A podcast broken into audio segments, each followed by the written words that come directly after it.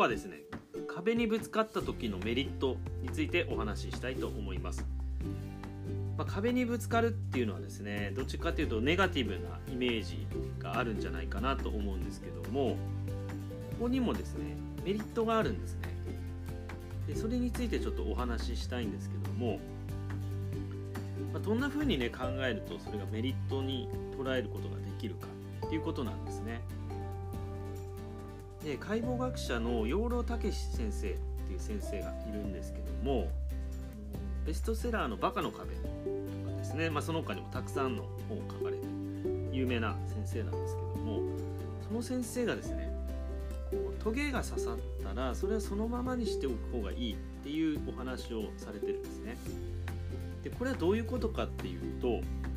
こうトゲをですね抜いてしまうと痛みをその痛みっていうのはもうすぐ忘れることができるんですけどもこのトゲっていうのが何かのその課題とか問題っていうふうに考えるとですね確かにその忘れることによってですね気持ちは楽にはなるんですけどもその問題とか課題解決しないままあの行ってしまうっていうことにもなるんですね。でトゲが刺さり続けているとやっぱりそれが気になるのでなんとかしそれをしなんとかしようと思うですね。でそれでそれを解決するためにいろいろ考えて思考をすることによってですねですぐには抜けないかもしれないですねその問題はすぐに解決しないかもしれないんですけどもずっとそのテーマというかですね問題を忘れずにあの温めておくことで少しこう時間が経ってからそれが解決する場合もあるということなんですね。で壁に当たるっていうのも、まあ、ちょっとこういう問題課題っていうふうに捉えることができるのでこうすぐにはですね乗り越えられない壁こう悶々とした時間を過ごす非常にね嫌なこともあると思うんですよね。感情的にはすごくこう、ね、ネガティブマイナスになってしまうこともあるんですけどもただですね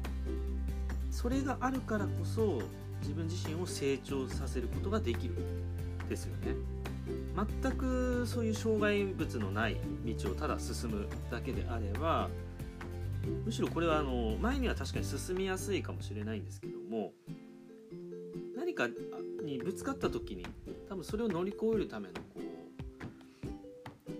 経験っていうのは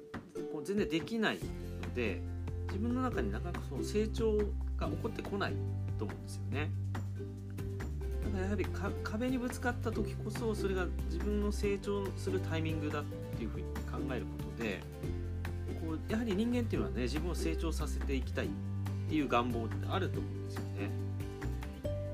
かこう目の前の壁を自体を見てしまうと非常にその感情的にね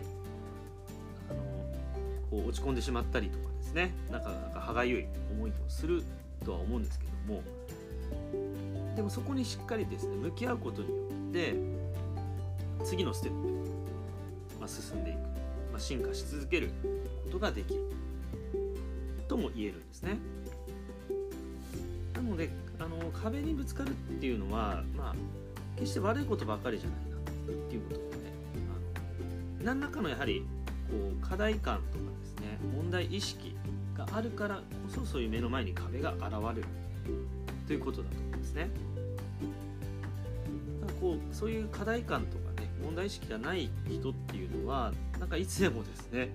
こう、まあ、て言うか能天気にこうお気楽にね過ごせるのかもしれないですし、まあ、それがね羨ましくも見えたりしてしまうんですけどもやはりこう自分の成長のためにはですねそういう壁と向き合うという、まあ、それそれがね成長のチャンスっていうふうに捉えることでですね、まあ、次のステップに進めるんじゃないかなっていうふうに思うんですよね。まあ今ねいろいろ時代が変化が大きくて、いろんな課題に直面してる方も多いかなと思うんですけども、まあ、そんな時こそですねそういう、まあ、イノベーションが起きるタイミングだと思うんですよね、まあ、そういうタイミングをですね大事にして自分の持っている問題意識課題意識というところをですねしっかり大事にしてですね言っていただけると非常にいい結果につながってくるんじゃないかなというふうに思います。えー今日はこの辺で失礼いたします最後まで聞いていただきましてありがとうございました